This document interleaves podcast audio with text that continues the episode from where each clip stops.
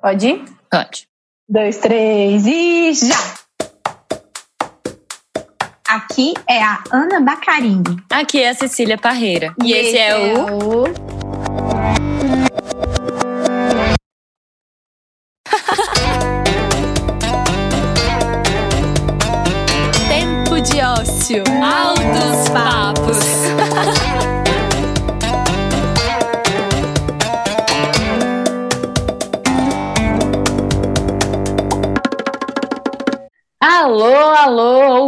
ouvintes queridas e queridos e querides! Estamos de volta, começando 2023 daquele jeito, com tudo!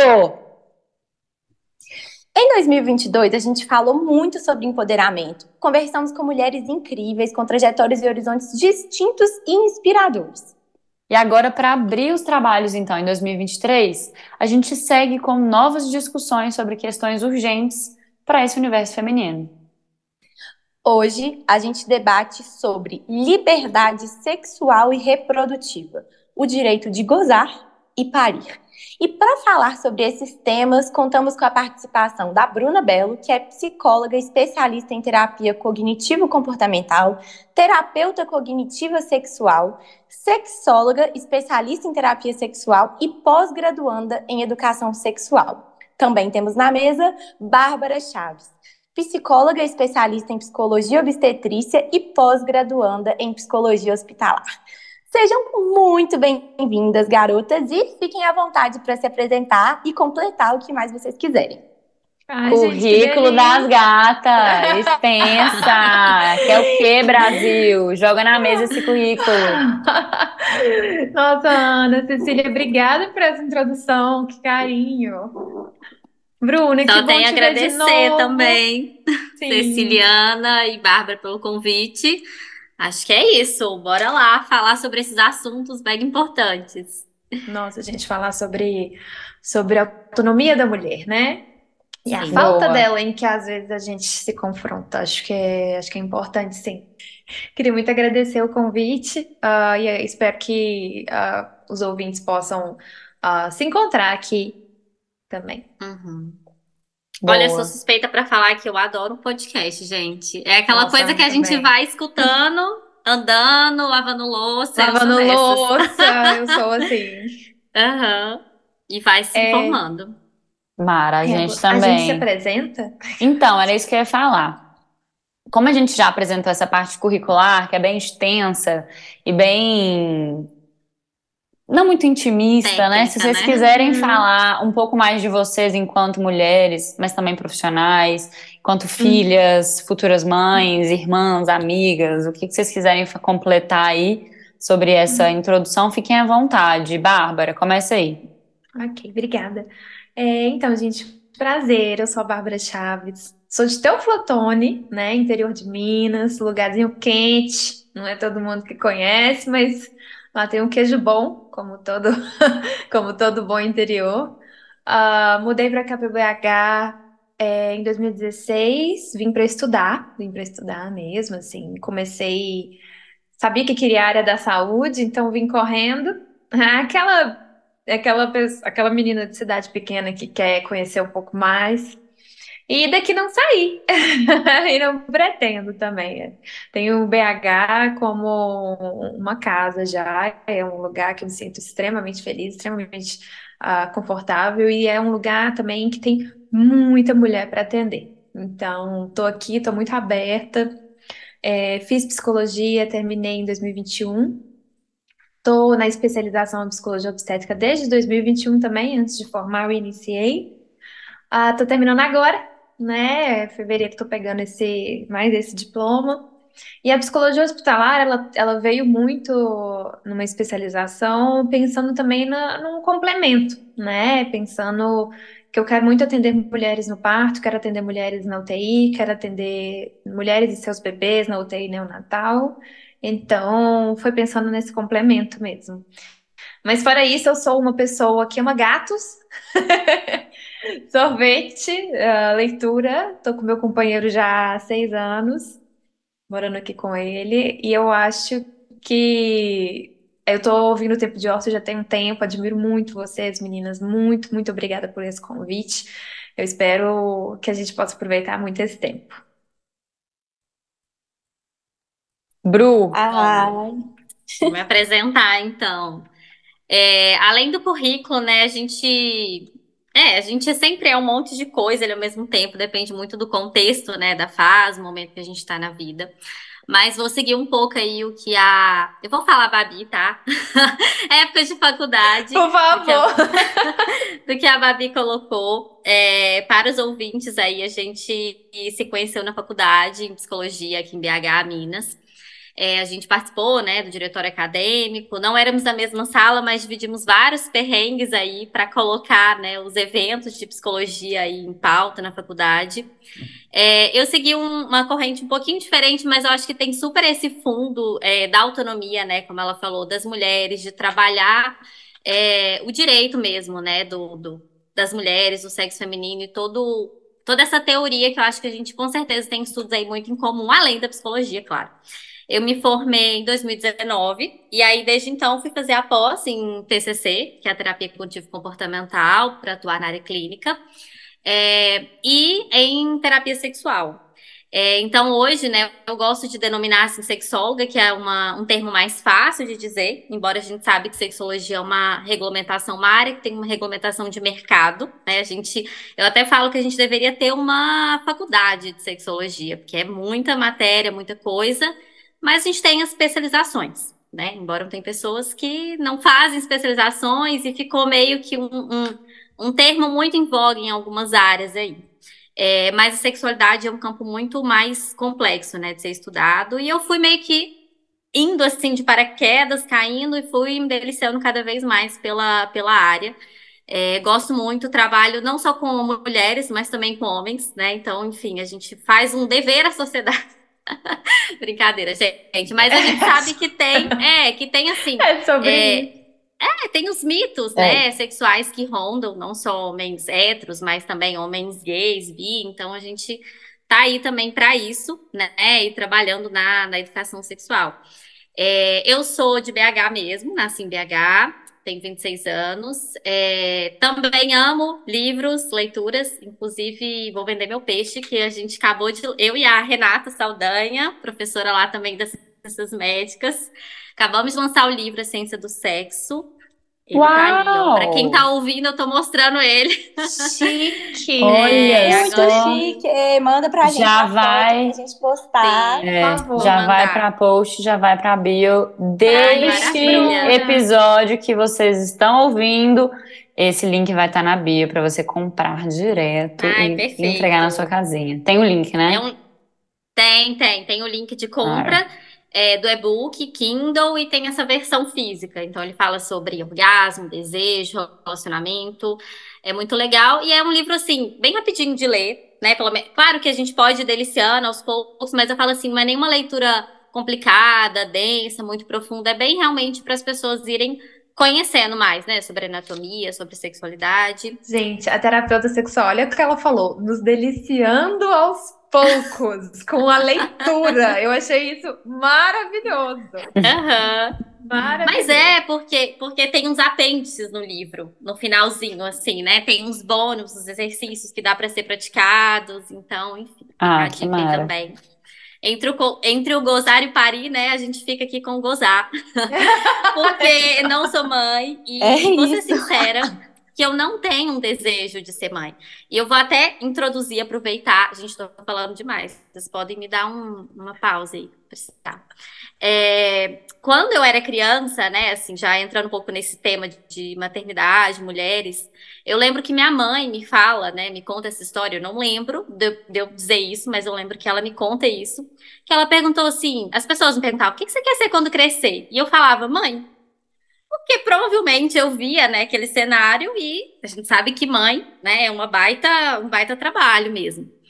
É, e ela achava a coisa mais linda do mundo, né? Uma criança lá, sei lá, de 4, 5 anos falando isso. Mas hoje, aí, o 26, não é uma coisa que eu penso, né? E eu acho que é até importante eu colocar isso, porque é, a gente percebe o quanto que a maternidade muitas vezes vira uma obrigação para as mulheres, Sim, né? A gente. É, eu estou em fase de, de transição aqui, da, de mudança de casa, E aí, assim, eu escutei porteira do meu prédio falando: ah, daqui a pouco tem filho, daqui a pouco vai casar, daqui a pouco isso. E eu, tipo assim, não, eu não vou. não agora, não é esse meu plano. Então, acho que é muito legal a gente falar disso, né? E Babi aí, né? Parabéns também pelo trabalho, né? Oh, com, querida, com as mulheres, com os bebês. Não, Para fechar. ah. Pode falar.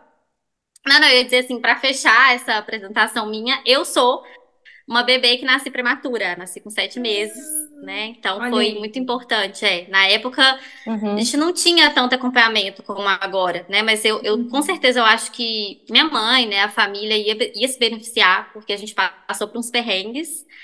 Mas consegui nascer e a mãe conseguiu ficar bem, né? Então correu tudo Só bem. Minha sucesso, mãe as duas. Sim, sim, teve pressão a- alta na gravidez. Então, assim, foi uma gravidez nada tranquila, né? Mas imagino. é isso. Eu imagino. E assim, obrigada, obrigada pelo carinho. É, é interessante porque a psicologia obstétrica ela, ela faz a gente retomar algumas coisas que talvez a gente, na verdade, nunca tenha tocado, né? Assim, você sabe a história do seu parto? Você sabe a história da sua gestação? Você sabe a história da sua concepção? E, e como é que foi depois que você nasceu, né? Como que é que essa mãe estava? Como é que seu pai, onde é que seu pai estava? Então, sua mãe tinha rede de apoio? E aí é muito Uhum. interessante, porque na clínica a gente vê ah, que às vezes não, não é nenhuma questão de eu tentar trazer isso para as gestantes ou para as puérperas, né? Elas trazem, nossa, penso muito na minha mãe, né? Penso Uhum. muito no meu pai, penso muito em algo que vivi e não me lembro. Sim. E aí, e aí eu acho muito interessante, né? Quando você fala, não, nasci de sete meses, passamos uns perrengues, podia ter sido melhor. Com certeza, Bruno, com Sim. Sim. E uma coisa que eu acho que é muito legal é da gente começar da origem, né? Assim, antes do parto tem muita coisa e tem muita coisa gostosa também, né? Porque transar é uma delícia e essa é uma verdade, assim. Uhum.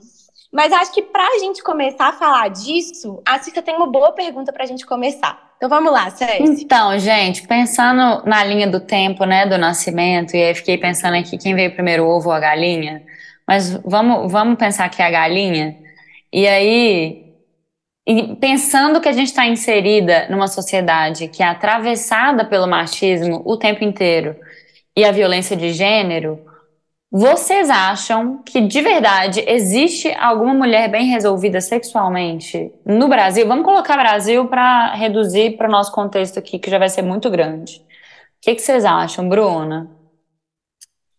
Então, é, eu acho que não, né? Assim, mas é, como psicólogas, né? Bárbara vai me entender, a gente nunca responde sim ou não, né? É, a- muito aquela ideia do depende. Então, fiquei pensando Depende, assim. depende. É,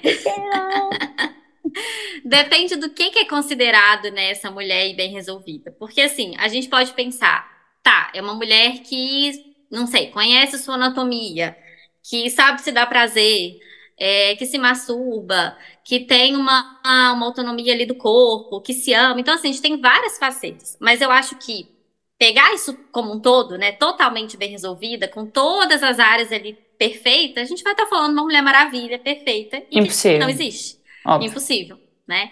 E, e tem esse, essa introdução também, né? Que você falou, que é justamente esse machismo estrutural. Então, acho que por mais, vamos dizer assim, esse bem resolvida que a gente diz de se conhecer sexualmente no corpo, por mais que essa mulher seja, a gente vai sair ali na rua, né? A gente às vezes nem precisa sair na rua, em casa, vai escutar comentários, vai escutar falas, né? Ou entrar na internet, ver coisas ali que vem desse machismo estrutural que vai esbarrar ali numa insegurança ou que vai gerar uma, né, uma apreensão, uma tensão.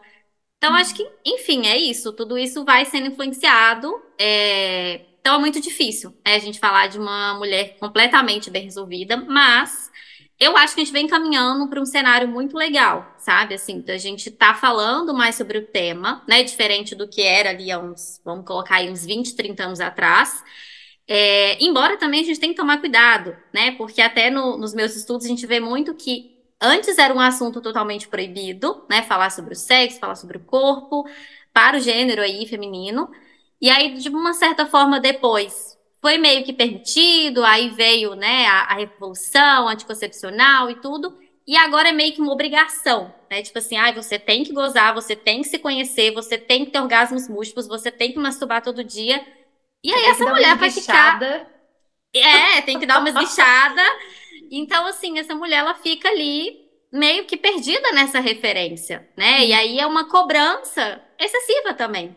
E aí, quanto que essa mulher vai estar, tá, ao invés de realmente, né, contente, com prazer, muito pelo contrário, vai estar tá ali frustrada às vezes, achando que não dando conta, né? Então, será que a uhum. gente mudou mesmo? Né? Enfim, mas eu acho que é, é paradoxos, né? A gente sempre Sim. encontra essas reflexões. Só mudou a forma de Basicamente, para mim, como discurso, tudo no. Né? É, só mudou o discurso e o que, que é em foco, o que, que é que. A gente é. tem que ir. Antes a gente tem que ir, sei lá o quê, agora a gente tem que ir outra coisa. Enfim, Sim. Bárbara, a gente, que que a gente falou ah, até um pouco disso no nosso episódio sobre transição capilar, né? Porque uhum. o algoritmo e as redes sociais trouxeram muitas facetas do protagonismo feminino, do empoderamento, das mudanças. Mas até que ponto isso de fato é legítimo? Até que ponto isso brota realmente de uma vontade genuína das mulheres, né? Uhum. Então é uhum. claro que a educação, educação sexual é super importante, o autoconhecimento, todos esses processos que nos ajudam a nos aproximarmos cada vez mais da gente mesma, de quem nós somos, da nossa autonomia, mas também é legítimo não querer, né? É legítimo nossa, é, não buscar por esse tipo de aprofundamento mesmo, sabe? E eu acho que a gente tem um papel dentro desse programa muito de tipo assim, não deixar esse assunto ficar chato, sabe? Como que a gente uhum. pode realmente provocar as mulheres nesse sentido? E aí, até trazendo um pouco da minha percepção e da minha provocação, assim, para a Bárbara, né, para a gente poder complementar um pouco das visões aqui nessa pergunta, é, eu acho que é muito complicado realmente a gente falar de mulher bem resolvida sexualmente, mas eu acho que a gente teve, sim, um avanço, até pelas conversas que eu tenho com as minhas amigas, né, independente de quem são, sobre a visibilidade do sexo enquanto saúde. A Domitila, que teve com a gente no nosso, no, na nossa última temporada, ela falou muito disso, porque ela é uma mulher que se expressa sexualmente, é, no sentido do desejo, no sentido da masturbação, dos prazeres, dentro das redes sociais né? dela.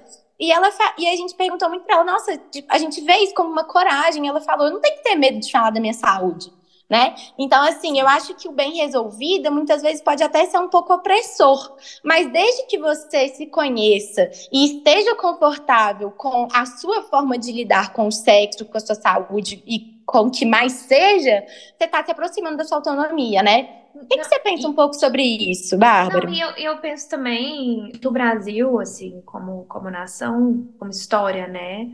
É um país extremamente religioso, né? E a gente tem, a gente tem entrado numa onda de conservadorismo muito forte. Então, já sendo um país religioso, é, e uma onda de conservadorismo político acontecendo, é, eu penso também que é claro que é muito difícil chegar a uma, uma boa resolução sexual, né? Assim, eu acho que pelo menos a nossa geração já teve um pouquinho mais de sorte, mas por, é igual a Bruna falou, pela revolução, mas assim, eu já não escuto das nossas mães, né? Então a gente está a gente tá aqui no meio da transição do, do não podia, uhum. pode muito, pode tudo, por favor, façam, né? É. Uh, e eu concordo muito com a Domitila nesse sentido, Ana, porque falar a gente às vezes confunde, né? A Bruna vai falar disso provavelmente, mas assim, sexualidade não é só sexo, né? Uhum. Então, a, o que eu acho, assim, em relação à saúde sexual da mulher e à saúde geral, é que ela tem que estar tá munida de informação, né? Sim. Se a mulher está munida de informação, ela pode escolher o que ela, o que ela quer viver, o que ela quer experimentar, o que ela não quer, e conhecer seus próprios limites né? Para mim, saúde tem muito a ver com isso. Saúde é, na verdade, multifatorial, né, gente? É uma questão espiritual, biológica, social, psicológica, política, financeira, enfim. Mas, é, e aí, sexualmente, é, é, é parte, é, é parte essencial do ser humano. Né? Sim. E aí hoje em dia tem muito medo, né, também daquela rotulação excessiva, né? Eu sou bi, eu sou pan, eu sou. O que que eu sou? Não sei. Uh, mas o importante é você ter acesso a poder saber, né? Eu penso muito nesse sentido. Uma coisa que eu acho muito interessante também é que quando a gente fala de feminismo, feminismo interseccional, feminismo negro, Uhum. a gente cada vez mais reflete sobre o papel dos homens como aliados nossos nessas transformações. E quando a gente pensa em educação sexual, os homens são muito mais expostos ao sexo em si, e não à sexualidade enquanto ferramenta de concepção e formação psíquica do que as mulheres. Então, eu acho que a gente não pode nem falar de uma disparidade na educação sexual, porque eu acho que a educação sexual no Brasil ainda é pouquíssimo difundida, né? A gente vai trazer uns dados ao longo da conversa, mas eu queria perguntar assim para vocês mesmo, como vocês veem essa questão? Vocês podem falar de memórias, conversas ou a ausência dessas conversas sobre o corpo e a sexualidade dentro da casa de vocês? E como vocês veem essa dicotomia em relação à construção de uma sexualidade feminina e uma construção de uma sexualidade masculina? Uhum. Perfeito. Bom, posso. Quer ir? Não, não, olhando o tempo. Tá. É, é, não, porque me veio na cabeça logo assim um exemplo, não sei se é exatamente, né, é, é, o fundo aí dessa discussão, mas quando a gente é criança, né, é muito o, o- pensando bem na lógica binária, tá? E homem, mulher, pensando pênis, vagina, né?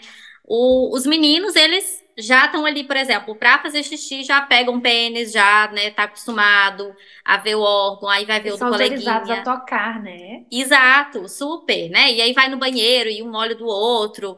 Tem aquela coisa. E se a gente for reparar as meninas, não tem, né? Exatamente essa autorização. É como se, não, não põe a mão aí, fecha as pernas. E eu acho tão retrógrado falar isso, né? Mas infelizmente ainda é uma fala que, que vamos dizer assim, como a gente estava falando no começo, ainda existe, só que muda o discurso.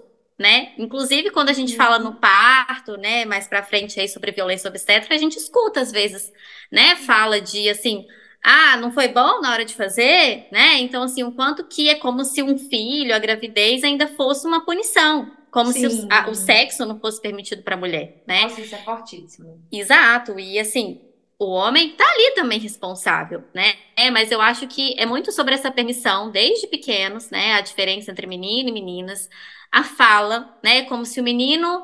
A gente, a gente sabe que, assim, por mais estereotipado que seja, existe ainda essas falas, né? De. É uma permissão da fala e do falo, né? Assim, eu acho muito, Exato. muito louco como que a gente tem essa, esse presente da linguagem mesmo, quando a gente vai pensar em toda a construção, né? Sim, super, né? Antes, quando a gente tava falando aí, né, o que vem primeiro, a gente tá hoje com o papo das origens, né? Porque parto e sexo é bem a origem de É tudo. sobre isso? Exato. Exato. Então, assim, é, antes mesmo, por exemplo, de um bebê nascer, já é colocado um gênero.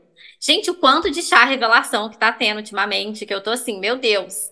Coitada dessas crianças, porque assim, tudo bem quem é adepto, tudo bem colocar lá as cores, tudo bem comemorar a chegada da criança, maravilha. Mas é, é, é- é muito assim, ah, então vamos colocar lá o negocinho azul, o negocinho. Aí mudou, agora é, é verde e roxo. Mas verde e roxo dá no mesmo, gente. Vai É botar uma cor isso um. de mudar discurso, né? Exato! E aí, assim, o quanto que isso já vai, porque eu acho que a questão não é nem o chá revelação em si, mas o, o quanto que o gênero já tá ali sendo colocado. Antes daquela criança nascer, já tá falando, ah, o menino vai ser o pegador, vai ser o, né, o bonzão da escola, o fodão, né? A Existem menina vai ser a meiga. né? Exato, né? E aí, se não cumpre depois, né? A criança, ela, ah, eu tenho que ser a meiga, eu tenho que ser educada. E aí a gente já vê, desde o comecinho, essa educação sexual não sendo permitida, né? Como a Babi falou. Não, Tá. e, e quando Ah. você fala assim, ah, e se não cumpre a expectativa depois? Aí a gente já entra em uma problemática com os Super. pais, né, gente? Super. Enquanto pai, Sim. Questão de parentalidade mesmo. Exato, exato. E questões familiares em casa, né? Então, assim, como você falou, a questão da sexualidade, né? Ser muito mais do que o sexo, é conhecer sobre o corpo, é saber, é, gente, saber sobre o corpo. Toda criança, a gente tem linguagens adaptadas, ela deveria sim saber o nome das todas as partes. Ah, é bumbum, ou é bunda, a forma como ela quiser falar. Ah, é o peito, ah, é- qual que é a área íntima. Então, assim, explicar para essa criança por quê. Ela vai precisar depois tomar um banho, né? Ela vai precisar ter um cuidado ali, ela vai precisar saber os limites do corpo, que não é todo mundo que vai poder tocar, invadir o que é dela, né? Então a gente imagina que sexualidade só vai se falar depois que fizer 18, como se ninguém transasse abaixo de 18 anos também, né? Porque no Brasil, a gente, eu não me lembro exatamente o dado, mas acho que a faixa do início, do começo da, da vida sexual é entre 14 e 15 anos. Isso a gente falando no que a gente considera sexo, né? Mas a gente tem outras outras questões, né, que, que eu aqui do meu lado, sexóloga, também considero sexo, a masturbação, as próprias carícias, o início da vida sexual no sentido anterior, né, os beijos, as paqueras. Então, acho que não sei, acho que eu fugi um pouco da pergunta aqui, mas eu acho que é isso. A educação sexual já é, né, toda diferente desde o começo e ela já vai sendo generificada. E aí você chega lá na frente, isso vai atravessar, né? Para quê? Pra, né? Que, que eu cresci para ser mulher, ou eu cresci para ser homem, como que eu deveria ser, deveria portar. Uhum. E hoje em dia a gente vê aí, né? A gente estava falando no começo, a, a, a menina, a mulher, então, ela tem que ser, né? Assim, tô falando agora da minha visão, tá? De, ah, então ela tem que ser a princesa em casa, né? Aquela menina lá para casar, porque eu acho que ainda hoje há, né, principalmente com discursos religiosos, ainda há esse conservadorismo, mas tem que ser a puta na cama, que faz tudo, que dá conta, né? Que faz o sexo lá mil maravilhas, conforme as expectativas masculinas, né?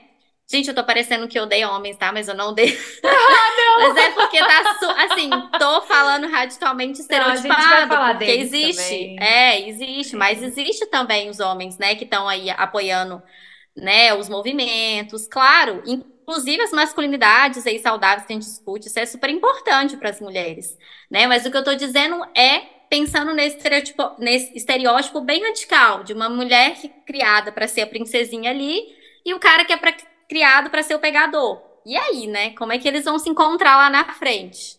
Vai dar um problema. Pensando numa lógica hétero, tá, gente? Porque aí, enfim, a gente tem várias possibilidades também.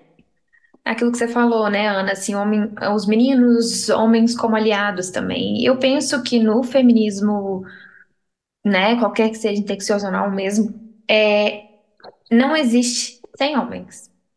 Especialmente porque eles são uma parte muito importante da, de toda a questão, né? Assim, para mim, quando a gente exclui eles da, do diálogo, quando a gente exclui eles das, enfim, nomenclaturas, da, das lutas, das, das decisões, das, dos movimentos, a gente está excluindo, está excluindo uma parte importantíssima do movimento, né? Então, é, na psicologia obstétrica, por exemplo, eu não atendo a uma grávida sem também falar com o parceiro dela, caso seja um homem, né? Enfim, eu também atendo a parceira. E caso ela tenha um parceiro, é, óbvio, né? exato, né? Ela não seja uma mãe só. caso ela tenha um parceiro, exatamente. Então, Entendi. Uh, existe a, a concepção do pré-natal da parceria, né? Entendendo aí que hoje a gente tem é, várias estruturas de família, né? E aí falando, só que falando numa perspectiva, perspectiva heterossexual, que infelizmente por enquanto é a maioria, né? Assim, eu até então eu ainda não tenho nenhum casal LGBT que eu esteja atendendo, mas estou totalmente aberta a isso, gente. É. é, ainda não aconteceu, mas existe o pré-natal psicológico do homem, né? Numa perspectiva de trazê-lo uh, no que que ele pode contribuir nesse momento, entendendo que a gestação é uma coisa visceral para a mulher, mas é uma questão estrutural para o homem, né? Estrutural para os dois. Quando a gravidez, quando uma, uh, quando eles estão em, na fase de planejamento familiar, o planejamento é feito supostamente, né, no mundo uhum. ideal, com os dois. Então a gente não pode só atender a mulher. Mas atenção, homens. Isso não é um aval para vocês serem pitaqueiros na hora errada. É sobre isso. Exato. É para participar, co-ajudar e tudo mais. É cooperar. Não é, é pitacar e abrir a boca na hora errada e achar que tem as falas de feministas só porque a gente Nossa, tá incluindo é. vocês na conversa, entendeu? Não, e, esse é, e esse é um assunto de tamanha delicadeza, né? Assim, porque a gente fica com medo mesmo de dar muita abertura. Pois é, não dá abertura e eles, né? A gente né? sabe como é que é homem, aquelas. Não, mas eu boto fé na importância de, de fato, na importância de trazê-los. Nossa, assim, e, e é que... essencial, assim, porque um, falando numa torcida, né? Porque eu não desejo que nenhuma mulher passe por uma gravidez sozinha, e não porque ela tem que ser acompanhada por um homem, mas porque é muito difícil. Uhum. Né? Se ela não tem um parceiro, uma parceira, que tenha uma rede de apoio interessante ali com ela. É muito difícil ser mãe solo. Mas aí também eu Uhum. tô perdendo, né, a pergunta. Mas a, a questão da educação sexual, pra mim, assim, pra mim fica muito claro a diferença que a Bruna deixou escancarado, né? Eu não, eu fui criada como irmã mais velha. Eu não tive irmãos homens enquanto eu crescia. E só que eu fui muito privilegiada, porque meu pai é biólogo. Hum, Olha Meu pai é só. biólogo e minha madrinha era enfermeira. Então, a minha mãe também, assim, uma pessoa mais aberta na segunda filha, né? No caso, eu. E aí eu sinto que comigo foi muito diferente da minha irmã. É, eu tive perguntas muito cedo, né? Eu fui considerada uma criança um pouco precoce nesse sentido, porque eu tive perguntas muito cedo, porque eu gostava de ficar folheando os livros de biologia do meu pai. Aí tinha lá anatomia humana, e tinha o pênis, e tinha vagina, e eu ficava assim, pai, o que que é isso? Mãe, o que que é isso? E tem um caso muito interessante na minha, na minha história, que é a minha mãe contando que quando eu tinha quatro ou cinco anos, eu tava na sala, todo mundo vendo televisão, aquela coisa, né, gente? Família tradicional brasileira, vovó, todo mundo na sala vendo novela. Eu cheguei com o livro de biologia na anatomia humana masculina e falei com a minha irmãzinha. Minha irmãzinha é o quê? Ela tinha, ela é seis anos mais velha que eu. Virei pra ela e falei, Natália, cuidado. Esse é o pinto dos homens. Cuidado. Gente, Mal sabia ela que anos. O 20 que que anos eu- depois É, ela ainda essa- falaria: cuidado, Cuidado. esse é um né? pinto de homem. Ô, gente, isso Oxi. contam na maior tranquilidade, assim, né? Bom Deve ter demais um história. desespero na hora. Mas, enfim, é, é, falando em termos de educação, nesse sentido, eu sinto que eu fui um pouco mais livre do que muitas amigas, assim, eu tenho amigas que, que realmente perderam a virgindade por puro, puro desafio, né? Quero desafiar meus pais, meus pais não me deixam sair, vou sair, vou fazer o que eu quiser. Então, zero educação sexual nesse sentido, proteção muito pouco. Ah, estudei em escola pública muitos anos, então eu consigo dizer com muita, clare... com muita é, clareza, assim, muito do que eu aprendi foi meu pai que, que conversou, foi minha madrinha que conversou, foi minha mãe. Não foi na Uhum. escola, né? E isso é seríssimo quando a gente, Uhum. quando a gente para para analisar que é uma questão sistêmica, né? Uhum. E aí eu não sei se é uma questão de conservadorismo religioso, político, o que que é exatamente que vem disso, né, cultural. Mas na escola eu não tive educação sexual. E isso me Eu assusta também muito. É. Eu acho que assim, Eu é, gente. Eu bloqueei Olha que isso. A gente teve no Marista, Ana? Eu tive no Marista, aham. Era escola É, em escola particular. Escola e a gente- particular. eu tive, assim, Aham. Que idade aulas foi na- isso? Eu não lembro disso, não. na sexta série, eu acho que a gente devia ter uns 12, É. 13 anos, e aí foi toda a parte é, de descrição mesmo anatômica do corpo. Não foi algo que entrou no sentido de, tipo assim, igual muitas pessoas acham, né? Tipo, você tem que fazer Uhum. assim, você tem que fazer assado. Não foi um incentivo, mas foi de entender como funciona o corpo, Uhum. de ter o conhecimento de, por exemplo, o clitóris é um órgão disponível para o prazer, que a Mano, única eu não função lembro é essa. disso. Caraca, Eu lembro muito disso. E ao mesmo tempo, sem ter esse tipo de incentivo, mas também com acesso a quais são os métodos contraceptivos, como eles É, eu funcionam, como é a utilização. Então, assim, eu Não, me que lembro legal. de ter, de Isso eu ter lembro esse muito momento. também. E também uma dinâmica, assim, daquelas caixas pretas, assim, que as pessoas podiam pôr as perguntas anônimas e a, e a professora que foi até a Gabi, que assim, uma Ah, eu professora super tive aula com querida a que eu Gabi. tive. Eu é, tive aula com a... Que era maravilhosa também, Maria Ângela. a com a Maria Ângela. Eu tive com ela gente. depois. Foi maravilhosa. É, Olha.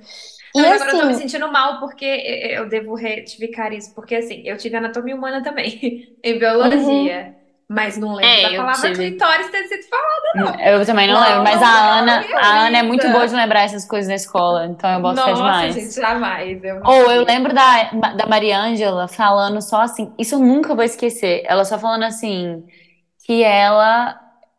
é, acho que é. Não sei se a pergunta foi minha, e por isso eu lembro tanto, mas sobre transar menstruada. E como que isso Caraca. funcionava. E ela 12 falou assim: é, sim, eu faço isso e é muito bom, eu adoro. Depois eu limpo e tá tudo certo. E todo mundo Olha, ficou, máximo. E é aí interessante. hoje, eu tô zoando, vou me expor assim não. Eu ia falar, uau! Mas, gente, Mas é tá? babado mesmo.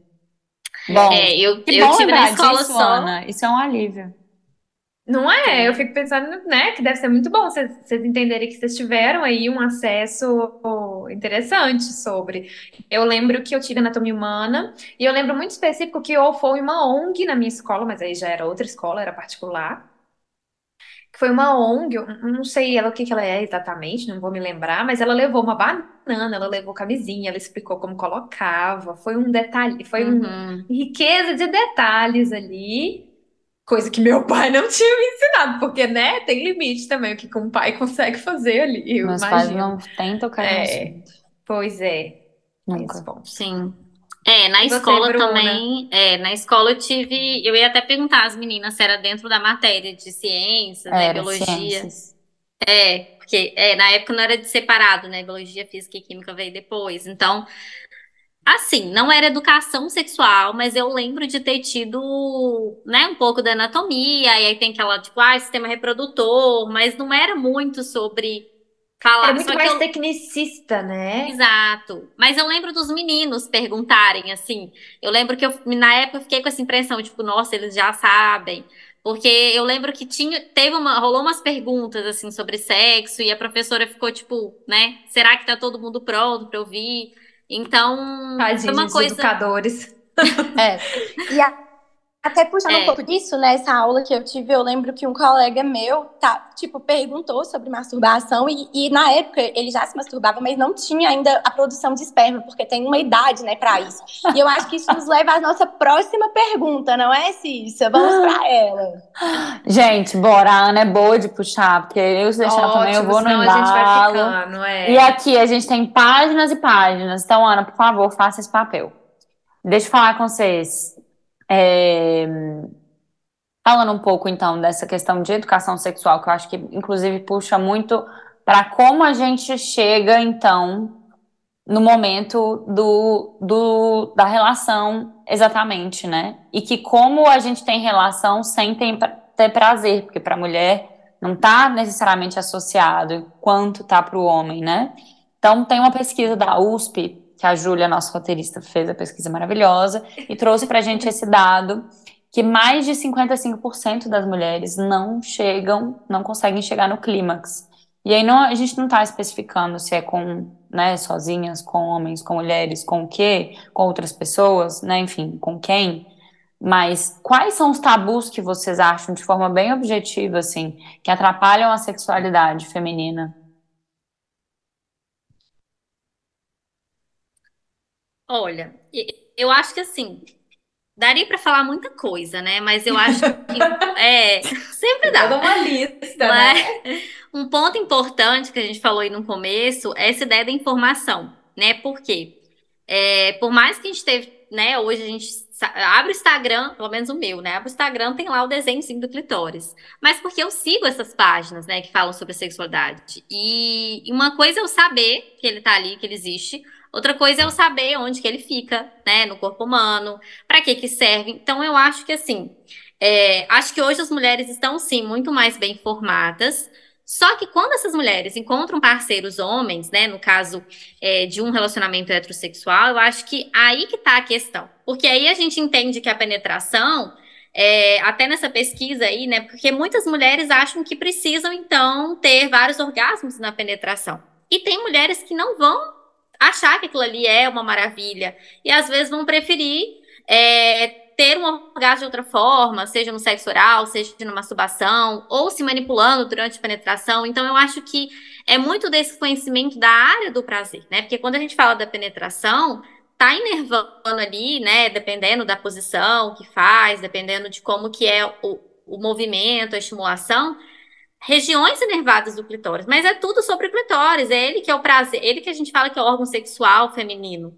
Né? Então, acho que ainda é um pouco desconhecido, é, é, não desconhecido o clitóris, mas o desconhecido, assim, de que ele é tão responsável pelo prazer. Que aí, às vezes, o homem vai lá, né, vai dedar a mulher, e aí vai fio o dedo, outro dedo, e, né, enfim, gente, mas é o que acertar, acontece.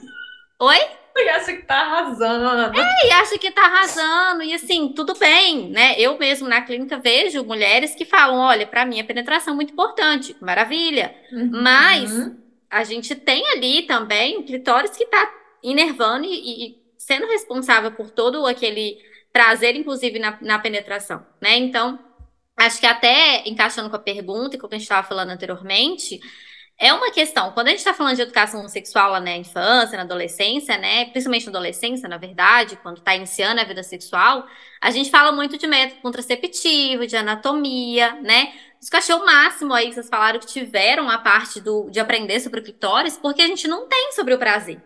Né, a gente, eu em casa, por exemplo, eu tive um privilégio da minha mãe em casa comprar uma banana e também botar lá o Ah, que preservativo, ensinar, ensinou pra mim, pra minha colega. Só que eu entendi também que aquilo ali, além, claro, de me ensinar, foi uma informação super importante. Mas assim, na época, eu nem tava ligando pra isso. Eu era de 12 anos, eu não, sabe? Eu não tava pensando em sexo, em, tava em outra vibe. Então, assim, eu acho que era muito mais uma proteção também. Tipo assim, olha, se for fazer, né, usa lá o preservativo. Mas ninguém me perguntou sobre o prazer, né? E, na- e é quando a gente tá ali jovem também, ninguém fala sobre o prazer. Então fica meio que o sexo é aquela coisa ali, né, que as pessoas fazem é, quando estão dentro de relacionamento, ou quando tão- e aí ninguém fala do sexo casual, e aí ninguém fala de que o sexo pode ser um momento ali do prazer, né? E aí se tem uma gravidez, será que foi prazeroso, né? Será que foi uma coisa bacana ali para ambas as partes, né? Então acho que é isso, gente. É, é, além da penetração, entender que mesmo ali quando tem uma gravidez que veio ali decorrente da penetração, entender será que isso foi prazeroso também para aquela mulher que estava ali, né? Porque a gente sabe que tem inúmeras formas de, de se explorar, de ter esse repertório sexual gostoso também. Mas é também falar sobre isso, né? Uhum. Além do Eu só- acho que mais do que tabu, eu acho que existem mitos. E talvez a. Bárbara possa complementar um pouquinho sobre isso. É, na verdade, eu ia, ia falar o perigo que é, né? A gente não falar do prazer que o sexo pode dar. Porque aí o adolescente vai e descobre. E o que que aquilo pode É. se tornar, né? Literalmente um vício, às vezes, é literalmente uma, uma fuga, um escapismo aí da realidade. A adolescência não é um momento fácil para ninguém. E, e aí a gente não sabe, né? A gente chega, experimenta e fala, uou, o que é isso? Então, é, essa questão é, é sempre muito interessante falar de educação sexual, na minha opinião, porque, inclusive, no meu Instagram essa semana, eu fiz um post perguntando para algumas pessoas, para os seguidores, gente, o que que vocês acham sobre pedir licença para encostar num bebê? Principalmente se você for trocar, né, a fralda de um bebê. E aí teve uma pessoa só que respondeu que não, não acha necessário, e todo mundo falou que sim, acha necessário. E aí eu, eu quis trazer assim uma reflexão, né? Porque ah, teve uma, eu, eu sigo uma consultora de amamentação que ela postou isso, né? Olha, é muito importante que você peça licença para o seu filho, que você narre o que você está fazendo, que você explique para ele ali qual, como que é esse processo, né, de tirar a fralda. E aí no vídeo o bebezinho tinha, sei lá, dois meses. E aí o pessoal, e aí teve uma mãe, uma seguidora dela que ficou muito ofendida, falou: "Ah, pronto, agora até isso a gente tem que fazer. Ah, meu Deus, que loucura, que mimimi". E foi falando, né? Ficou muito ofendida. E isso mexeu muito comigo, porque eu pensei, cara, por que tão ofensivo, né? Por que Sim. que, que, que a gente está achando dos corpos das nossas crianças? Quem que a gente pensa que a gente é perante os corpos das nossas crianças? Né? E aí. E seria tão maravilhoso, né? Se a gente passasse Não, a ter e- esses. E isso é tão simples, Bruna. Eu Uhum. trabalhei com crianças no espectro do autismo um ano. Uhum. Nenéns, né? Um aninho e pouquinho. Eu não encostava nessas crianças sem pedir licença. Mesmo se a mãe pedisse, ah, não, Bárbara, você troca ela pra mim? Troco. Chegava lá na, no ouvido, na, na carinha da criança, licença, viu, meu bem? Aí vamos lá trocando, Uhum. vamos mexendo com todo cuidado. Gente, é uma diferença. a- a- é, por quê, né? Que aí tem que explicar essa, essa, essa noção. Pedir licença e narrar o que você está fazendo para um bebê, seja seu filho, seja outro, dá a ele a percepção de autonomia, né? Exato. Ok, este corpo é meu e essa pessoa tem que pedir permissão, né? Então dá a ele a noção de autonomia, dá a ele a noção de carinho, porque você tá, né, sendo gentil, você tá dando a ele uma, ah, um, um carinho nesse gesto, e dá a ele principalmente a noção de saber, né? quando pode e quando não pode. Uhum. Então, por exemplo, você ensinou seu filho a vida inteira, mesmo quando ele ainda não aprendeu que, que, é, o que, que são palavras, o que, que elas significam, mas ele já, o neném já entende a intenção, né? Então, o neném uh, eles sentem dor, eles sentem desconforto da mesma maneira. Sim. Então, uh, a gente passa um tempo aí pedindo licença para o seu filho, mostrando para ele que o corpo é dele, que precisa de uma permissividade ali, precisa de um consentimento, né? A palavra é consentimento da parte dele. Se algum dia alguém encostar nele de uma maneira, uh, de alguma maneira, né? Sem consentimento? como- é, É. não, é de alguma maneira como ele não está acostumado, ou seja, né? Minha mãe sempre foi, fez X, por que que essa pessoa está fazendo Y?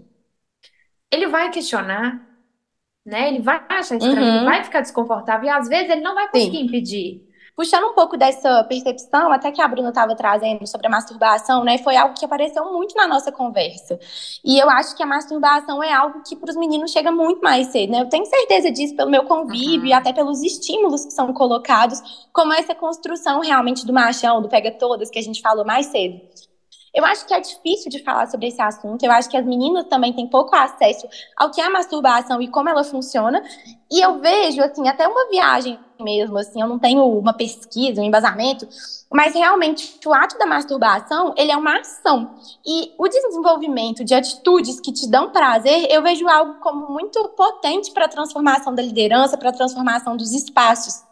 Então, pensando na conjuntura que a gente tem na sociedade de homens na liderança, homens no poder e mulheres abaixo sustentando tudo, eu vejo que tem muito a ver com o acesso ao prazer. Né? O gozo, ele tem muito a ver com aproveitar, ele tem muito a ver com uma ferramenta de poder mesmo, né? Então eu volto a pergunta para vocês. E aí, Bárbara, vamos começar com você. Por que é tão difícil falar sobre masturbação? Cara, e aí eu fico pensando que é ah, múltiplos fatores, né? Assim, eu penso que pode ser. E aí é aquela coisa do Brasil ser muito diverso, né? O Brasil ser muito grande, nunca é uma coisa só. Então, na minha experiência, assim, o que eu entendo das conversas que eu já tive pessoalmente, clinicamente, eu entendo que a sexualidade. Na verdade, Bruna, Ana, eu adorei essa teoria, né? Essa teoria de que o acesso ao prazer também é um, um acesso a, a maior confiança, né? Maior. E aí, a, que- até onde a gente vai? Quando a gente se conhece, quando a gente é, tem acesso a essa confiança, né? Eu acho isso muito interessante. É, eu, eu penso que é multifatorial, né? Então a gente vai ter questões religiosas, a gente vai ter questões de criação, a gente vai ter questões de não saber mesmo, né? Anatomicamente, a não ter a informação, né? Que pode. Eu nunca vou esquecer da, da única vez em que ah, a gente. Eu estava fazendo um, um trabalho numa, numa creche e tinha uma menininha vítima de violência sexual. Ah, mas o homem que, que a violentou mais de uma vez ensinou a ela a gostar. Ah, E não, gente. como isso é, foi pesado, né? Porque as outras. E ela tinha o quê? super. Quatro, cinco anos. E ela ficava Nossa. sozinha. Ela ficava sozinha, às vezes no meio do pátio, Uhum. fazendo o que ele ensinou.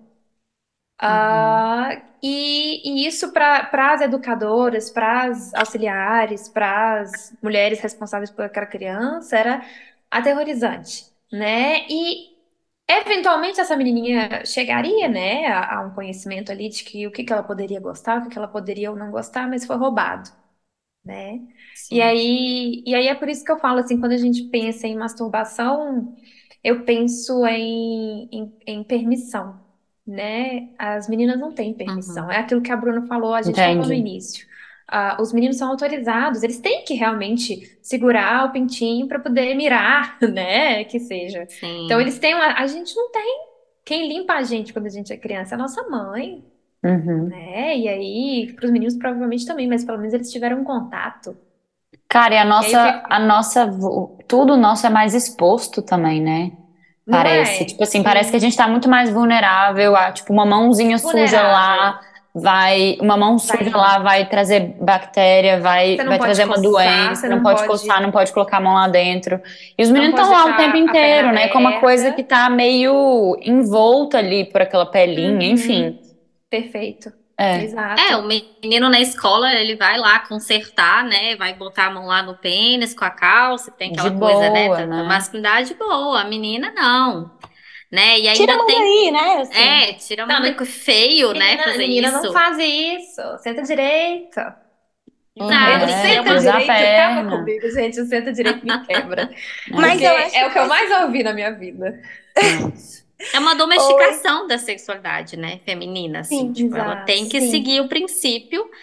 E, e um dos mitos aí, né, que a gente tava falando, eu acho que é, é, é- primeiro esse ponto, né, que eu tava dizendo lá do clitóris, tudo, que associa com o orgasmo, né? Entender que, que tem um papo antigo, né? Freud, que me desculpe, mas tem no livro também, que ele trazia que os orgasmos é, vaginais eram mais maduros do que os clitorianos. E, na verdade, a gente hoje, a ciência. Claro que assim, né, gente? A ciência vai avançando. Às vezes é o que ele tinha ali acessível na época, mas a gente sabe que é um Uhum. homem falando sobre os corpos das mulheres, né? Então, hoje a gente vê que o clitóris é responsável pelo prazer e a mulher vai encontrar a forma dela ali obter o, o, o prazer, né? Só que isso que a Babi falou, acho que faz todo sentido essa permissão do prazer, né? Porque a Ana colocou, acho, que- achei bem bonita a fala, e pode parecer até metafórico, assim, mas eu acho que faz todo sentido concretamente também, né? Porque quando a mulher ela se permite, ela entende que aquele corpo é dela, que ela pode gerar prazer, que, que ela pode se autoestimular, que eu até prefiro, né? A gente fala muito dessa Aham. autoestimulação ao invés da masturbação, porque eu não vou saber dizer certinho, mas a etimologia da palavra masturbação, ela significa meio que essa manipulação ali, uma coisa meio violenta das mãos. Então, a autoestimulação, ela traz essa ideia de assim, poxa, eu tô me tocando, tô me conhecendo. E às vezes a gente assiste na clínica também, eu já tive pacientes que não era permitido, por cunho religioso mesmo, né? Ah, eu sou casada, ou não, não, não é legal. Pra que isso? E aí, quando a gente fala da autoestimulação, tipo, ah, então vamos só tocar ali na vulva, vamos só entender essa parte, que ela é sensível, o que, que você sente, se tem uma excitação, já é diferente um pouco o discurso. Então, acho que quando essa permissão, ela, né, vai sendo concedida, com certeza, a mulher, ela vai ali também entendendo que ela pode alcançar outros lugares, né? E uma É autonomia isso, né? É, é entender até onde ela pode ir. Isso é muito. Mas sabe uma coisa que, que para mim pega muito? Tipo assim, eu acho que a gente, enquanto meninas mesmo, sei lá, nos 16 anos, eu pelo menos conversei bastante com as minhas amigas sobre sexo, quando eu perdi minha virgindade também, mas eu nunca conversei com as minhas amigas sobre masturbação. E é uma coisa muito Uhum. doida, porque, tipo assim, eu tenho dificuldade, não é uma coisa que eu tenho muito na minha rotina, que eu não tenho tanto, assim, dentro, sabe, assim, algo que, que eu tenho como acesso à minha própria expressão de prazer, sabe? Eu acho que muitas vezes eu fico, entre muitas aspas, tipo assim, refém de transar com o meu parceiro, do que eu mesma fazer essa escolha por mim.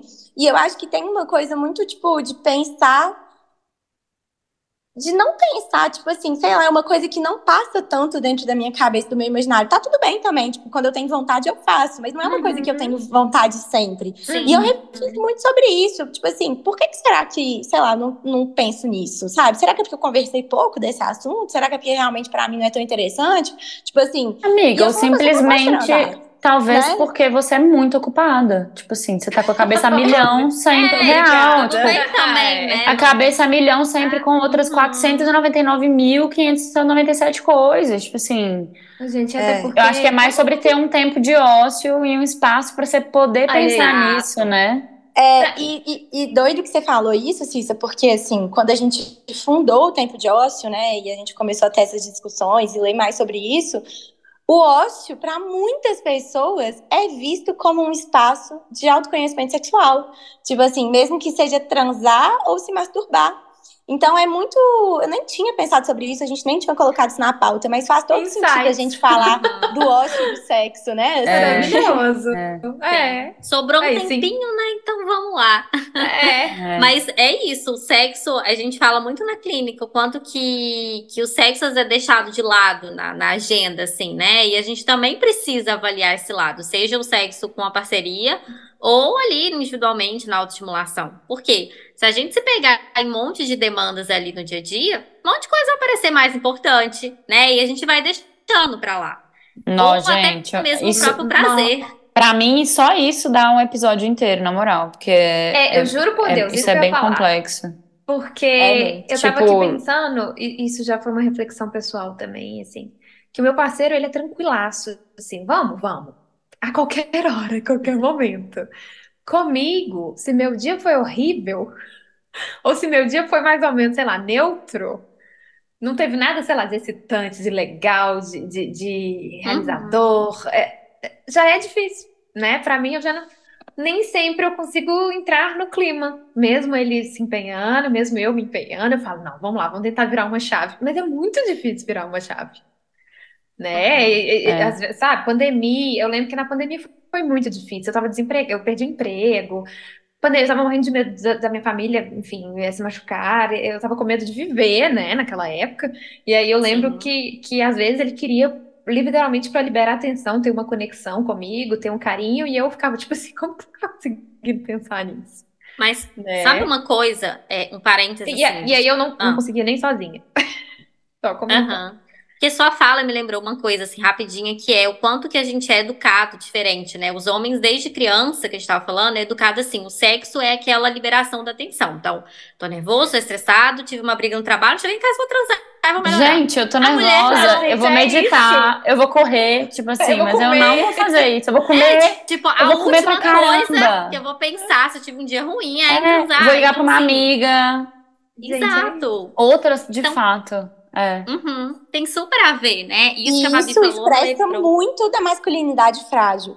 A falta do contato com as suas relações, a falta da reflexão sobre como você verdadeiramente se sente. Sim. É o sexo tapando um buraco ali, né? Super. E eu Uhum. acho, gente, que esse bloco vai ter que terminar por aqui. Vamos tapar esse buraco e passar pro próximo tema. Nossa, porque é muita coisa, Bora. gente, se Muita deixar. Muita coisa. Nossa, É Ana, muita mas sua coisa. fala foi assim, feliz, tá? Porque é muito isso. Maravilhosa. Assim, a. Bruna é a terapeuta sexual aqui, mas eu estou metendo meu bedelho e falando, isso faz muito sentido. É muito doido, gente. A gente, assim, a- é, eu, né, tenho relacionamento heterossexual e é muito doido a diferença de aprofundamento sobre o sentimento, sobre saber o que você está sentindo, sobre como são as coisas.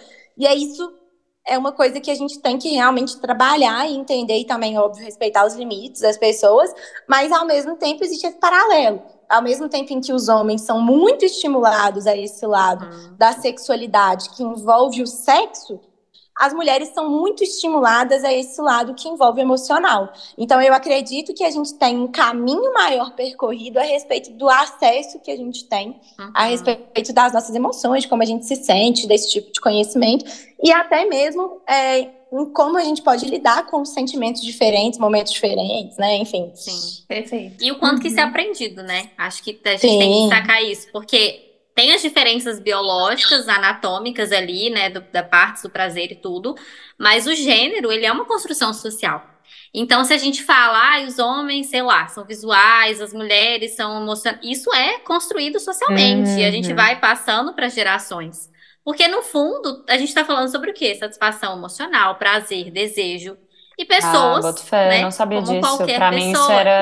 exato. Pra mim isso era do homem. Tipo assim, o homem é mais vi- visual, mas agora faz todo Aham. sentido. Óbvio que Sim. o homem é mais visual, aprende a ver pornô Se ele não desde, for, a, né? Desde sei lá obrigar. quando. É. Assim, só isso que a Bárbara trouxe, que me lembrou, é uma- um, um termo, né, que a gente tem científico, assim, sobre desejo espontâneo e responsivo, né? E o desejo espontâneo, que a gente considera, assim, é aquele desejo bem, tipo, malhação, que eu costumo dizer, novela malhação, né? Tipo, ah, chegou lá, tô afim, vamos transar e tal. Só que na vida humana, adulta, né, o que a gente assiste mais acontecer é o desejo responsivo. E é, quando ele foi colocado na literatura, lá nos anos, se não me engano, 2000, ele foi colocado um, de- é, um ciclo do desejo responsivo para as mulheres, né? Só que hoje a gente tem visto na literatura e da sexologia falando que também é para homens. Então acho que encaixa com isso que a gente está falando. Por quê? O ciclo do desejo responsivo, ele traz justamente essa situação de que eu tô ali numa situação de neutralidade, às vezes emocional, tipo, tô ali, não, não tô afim de sexo, não tô pensando nisso, mas chega minha parceria e, sei lá, faz um convite, faz uma carícia, faz um beijo ali que eu gosto, faz alguma coisa ali legal, e aí eu começo a comprar a ideia, né? E aí fico respons é, a ideia da responsividade ao sexo e vai indo. E aí isso me gera uma excitação e tudo. e chega o sexo em si.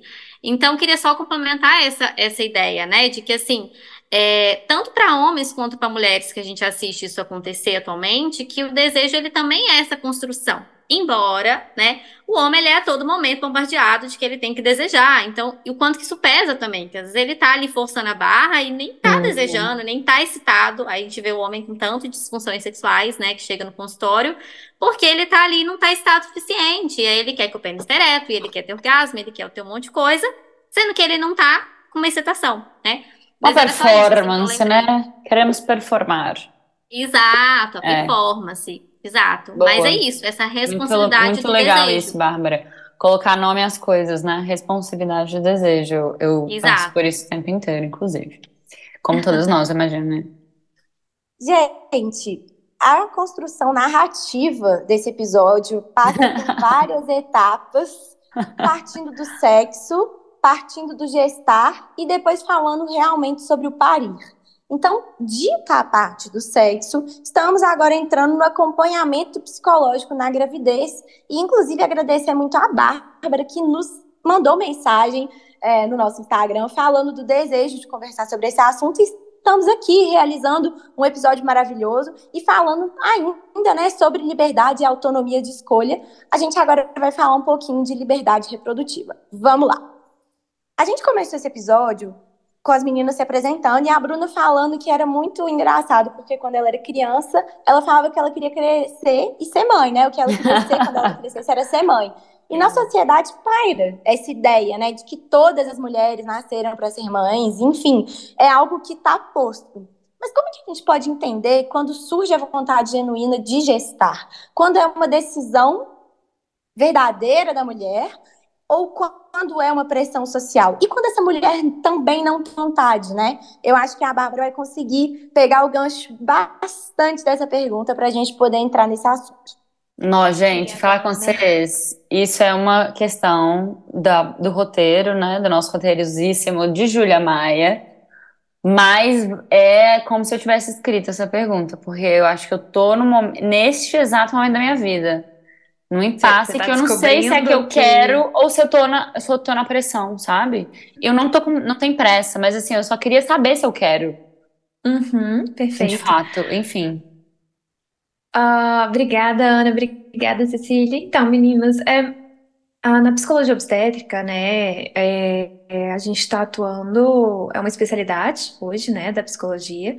Já tem pós-graduação reconhecida no Brasil, e aí eu falo isso porque é uma área muito nova, né? É uma área que chegou aí ah, na literatura ali na década de 70. Então é muito nova, né, em comparativo a outras áreas.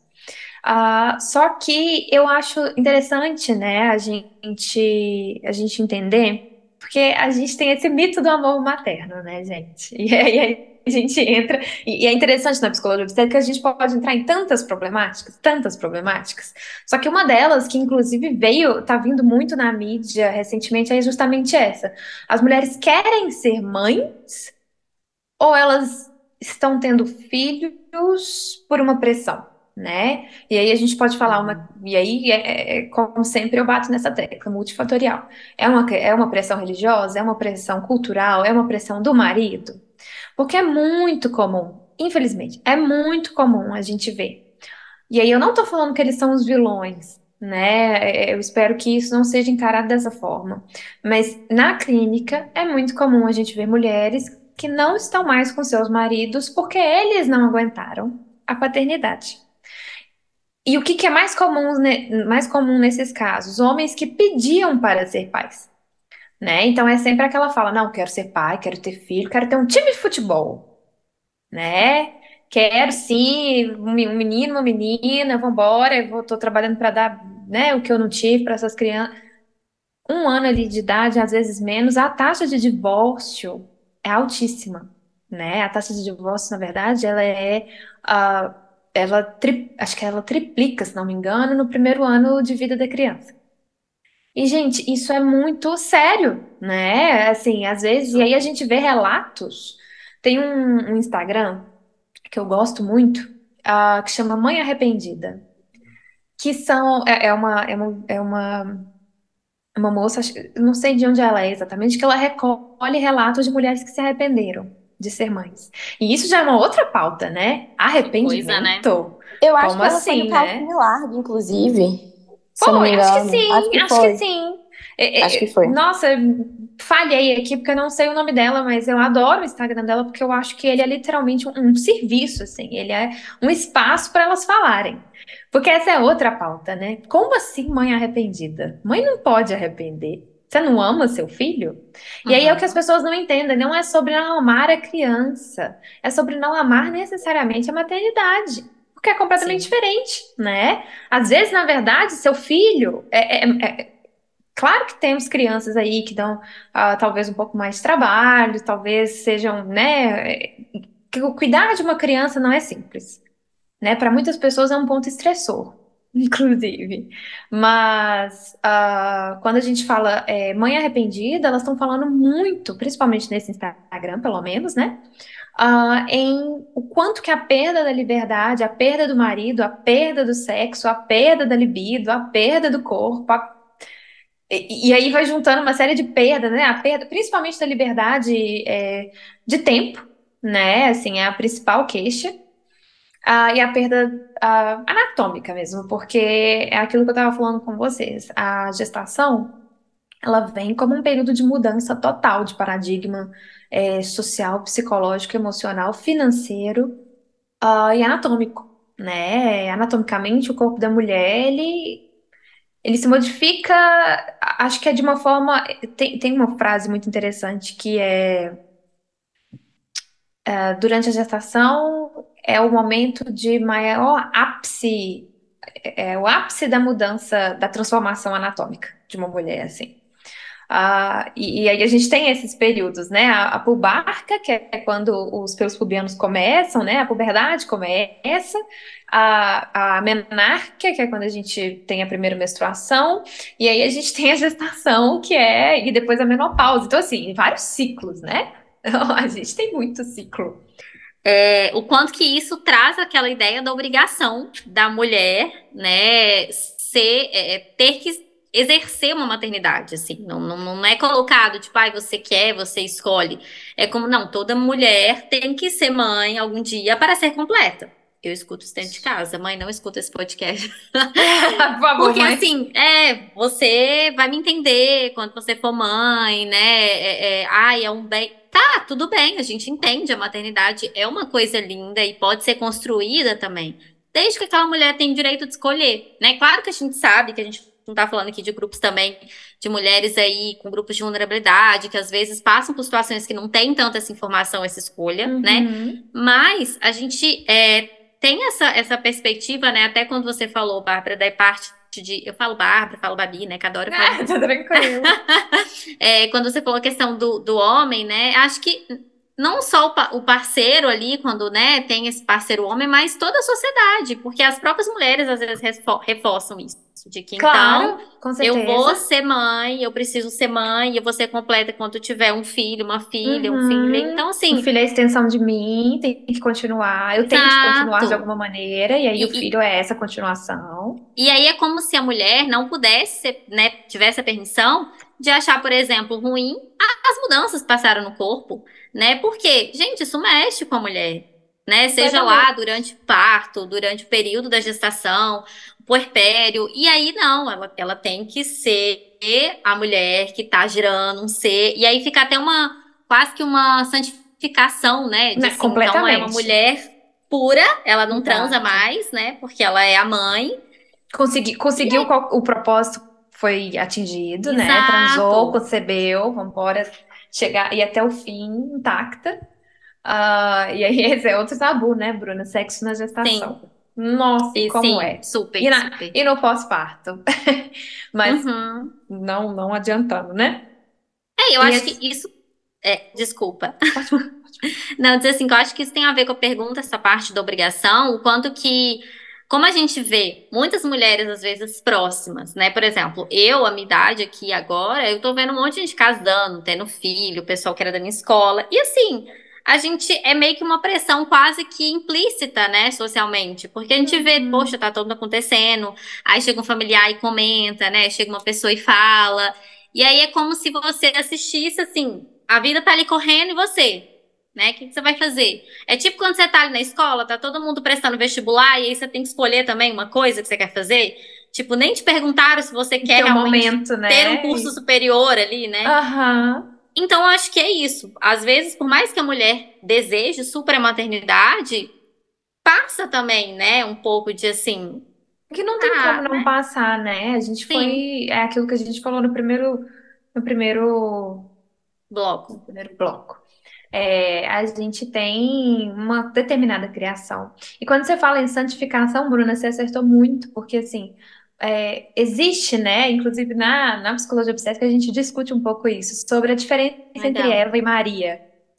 É, E aí Uhum. talvez esse seja um assunto um pouquinho mais interdito, né, por ser uma questão religiosa, mas é muito interessante a Uhum. diferença de tratamento que essas duas mulheres recebem ah, quando vão ser, por exemplo, na, descritas, né? Então, Eva foi a mulher que pecou. E aí, a partir dela Sim. veio parirás com dor. Então, Uhum. a, toda mudança, né? Toda a, a- todas as transformações, que para muitas mulheres não é gostoso, elas vêm como uma punição, né? Como um castigo para muitas delas, elas conseguem enxergar dessa maneira. E aí a gente tem Maria, que é literalmente a mãe, intocada, santificada, Uhum. perfeita, pura, que faz de tudo por seu filho, né? E, e- e essa comparativa é muito comum. E dói muito, assim, me dói muito pessoalmente quando eu vejo, por exemplo, uma mulher que está enfrentando um diagnóstico de infertilidade ou passou por alguma perda e tem aquele sentimento automático de ineficiência, né? Olha, não Uhum. consegui, não consegui.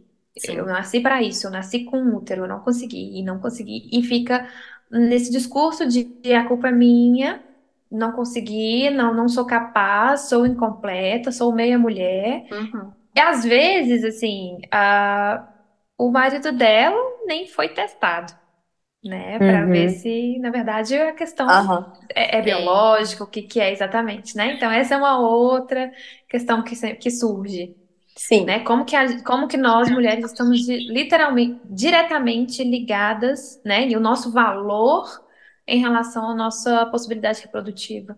Uhum. Uma coisa que me marcou muito sobre esse assunto, e até entra mais no próximo bloco, eu acho, do que nesse, foi uma reportagem que eu li na revista Piauí, eu até cheguei a comentar com a Bárbara, a gente te- tentou entrar em contato li, com a jornalista que escreveu, mas assim, o quanto a gente não sabe nada sobre o parto também, né? Tipo assim, Uhum. tal qual a, a masturbação, a gente também não Uhum. tem acesso a essas coisas, e eu acho que agora a internet tem até desmistificado um pouco isso, né? Sobre não ter uma Sim. gravidez idealizada, enfim. Mas eu acho que a gente pode falar um pouquinho da importância desse apoio emocional durante a gestação, né? Tipo, tem como ter um pré-natal psicológico, né? Como que a gente pode também entender a importância de pedir ajuda nesse processo, né? E sair um pouco desse lugar do papel da mulher guerreira para uma mulher que pode ter Acolher tanto acesso ao, ao gozar, que é o que a gente falou mais cedo, quanto também a um maternar menos exaustivo, né? Acho Uhum. que Uhum. são parâmetros que envolvem uma mesma região do corpo e que o tipo de atitude, o tipo de conhecimento que a gente se apodera transformam completamente essa relação, né? Então, voltando para a pergunta, como que a gente pode entender a importância de um apoio emocional durante a gestação? Boa. E aí é aquilo que eu retomo, né? Quando você chega no, na decisão, né? No mundo ideal, a gente tem um planejamento familiar em que o casal vai entender, ah, não, estamos prontos, vamos fazer isso, e aí eles começam a ideia, a tentativa da concepção.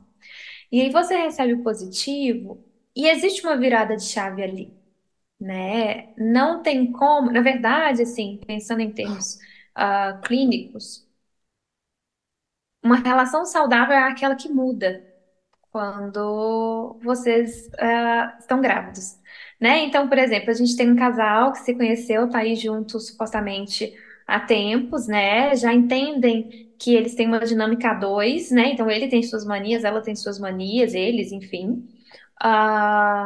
Eh, tem coisas que um gosta no outro, tem coisas que um não gosta no outro, ah, e tem acordos e tem rotina. E aí, do nada, vem uma terceira pessoa. né? Então, Uhum. como que é isso, assim? Uma dinâmica dupla se torna tripla, às vezes mais, né? Às vezes de surpresa vem mais de um. Ah, e eles Muda tudo. tudo, né? Então, eles são confrontados. É claro que eles têm ali, supostamente, nove, sete, nove meses para se Uhum. preparar, mas busca.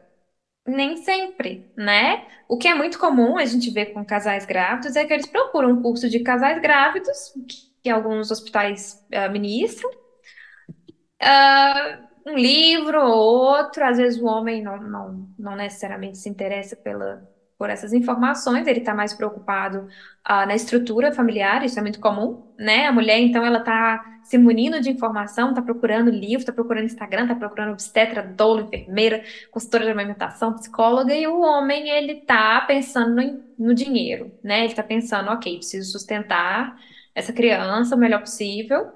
E aí eu tô falando isso com base na minha experiência clínica, tá, pessoal? Porque eu atendo Uhum. homens e Uhum. mulheres, né? E aí a maioria deles são, na verdade, todos eles são maridos dessas mulheres. E é drástico a diferença de perspectiva mesmo. A perspectiva, a perspectiva dela é geralmente muito emocional. É geralmente Hum. voltado para isso, né? Será que eu vou ser boa o suficiente? Será que eu vou dar conta? Será que ah, eu tenho que mudar algumas coisas, eu tenho que melhorar outras coisas? E o homem pensa, preciso sustentar essa família, mesmo se a mulher trabalhar. Então, assim, é muito impressionante essa, essa diferença. Mas falando em termos da importância do acompanhamento psicológico nesse momento, é em relação a essas mudanças. E com mudança vem vulnerabilidade, né? Não é questão de fraqueza, é vulnerabilidade. Então, a gente tem ali ah, a gravidez em si é um fator de risco para transtornos mentais, tá? É, para os dois. A maioria das Uhum. pessoas acha que a depressão pós-parto só acomete a mulher, mas não, acomete Uhum. homens também. Sim. Ah, transtorno de ansiedade é muito visto no pós-parto. Transtorno ah, bipolar é um pouquinho mais. É, o transtorno bipolar é um pouco mais incomum, né? Mas a gente tem a depressão pós-parto, a gente tem a depressão gestacional, a gente tem, enfim, uma série de, de transtornos que são fatores de risco, que, que, que dá para perceber sinais muito claros. Uhum. Ah, e aí, entendendo ah, esse período da vida, né, de um casal, de uma mulher, de um homem, como vulnerável, então a gente entende que é importante eles se munirem de informação, eles se rodearem de rede de apoio, eles entenderem o que está acontecendo e se prepararem, né? E aí é uma preparação psíquica, claro, mas eu nunca vou deixar de dizer que tem que ser sistêmica mesmo, né? Então eu, eu, eu Uhum. penso, enquanto profissional, que eles têm que buscar entender sobre a questão biológica, né? O que que é bom, o que que não é bom, o que que é recomendado, o que que é normal, né? O que que... Peraí, minha mulher tá assim, assim, assim, mas por quê? Que que... Né? Nunca soube de mulher que fica infantil na gravidez. Como assim? É muito Uhum. comum. Algumas pessoas olham e falam, gente, mas é, é, parece que é, é porque durante a gravidez existe uma diminuição da massa encefálica da mulher, da massa cinzenta. E aí muita gente entende isso como ah, muitas mulheres podem se sentir um pouco mais lentificadas, um pouco mais com dificuldade em foco, dificuldade na atenção, dificuldades ah, de vida diária mesmo, né? Às vezes algumas atividades que antes é, para ela eram fáceis, eram tranquilas, hoje já estão um pouquinho mais penosas durante a gestação. E Uhum. aí isso é questionado, né? Não, mas por que que eu tô assim? O que que tá acontecendo? E, gente, isso é muito normal na gravidez. Especialmente primeiro trimestre, né? Ali a gente tem muito sono, um período de, de, de cansaço extremo mesmo, porque a carga hormonal que essa mulher tá recebendo não é brincadeira, né? Então, Ela tá fabricando um braço, né? Tá fabricando uma perna. literalmente, ela tá fabricando uma ficar ela, ela, cansada, né? ela é um lar, né? E dentro Exato. desse lar É tá cabuloso pensar nisso. coisas, não é? Vocês E que, assim- que, que ainda não são mães, eu fico imaginando que a conversa dá um sustinho, né? Não, A gente forma alguma. é- é- Eu acho que ela é muito, acho que é muito importante para a gente poder ter esse tipo de dimensão, né? E até Uhum. puxando um pouco também a percepção da Bruna sobre isso, Bruna, você enquanto psicóloga, né, especialista na área de sexualidade, assim, como é que você vê esse suporte? Assim, chega alguém para você gestante também ou não? Todas as suas pacientes são pessoas que não são gestantes? Uhum. É, olha, gestante, vamos pegar assim, uma porcentagem, são poucas que chegaram até mim, mas tem também, né? E eu acho que é muito mais esses outros assuntos. Talvez eu não tenha experiência clínica como a Babi de acompanhar, né, esse processo de estação, do parto e depois, mas até antes, quando a gente estava falando sobre essa dificuldade, né, até pensando na sexualidade, né, na, na área que eu atuo, a gente vê, por exemplo, mulheres que têm um quadro de vaginismo e que vão chegar um momento ali que vão querer engravidar, né? Então, para ouvintes aí que estão ouvindo e acompanhando, o vaginismo é uma disfunção aí que a gente coloca da dor genitopélvica, que são mulheres que têm é, que sentem ali uma dor na penetração, né? E muitas das vezes impossibilitam a penetração, ou o próprio exame, às vezes, ginecológico, né? Então, é, os, é, é uma contração involuntária dos músculos da vagina. Né? E a causa é multifatorial, tá? A gente, embora o vaginismo ele tem uma causa muito mais às vezes dessa educação sexual repressora, né, punitiva, é, todos Nossa, os mitos sabia. sexuais, Achei que exato. era biológico, gente.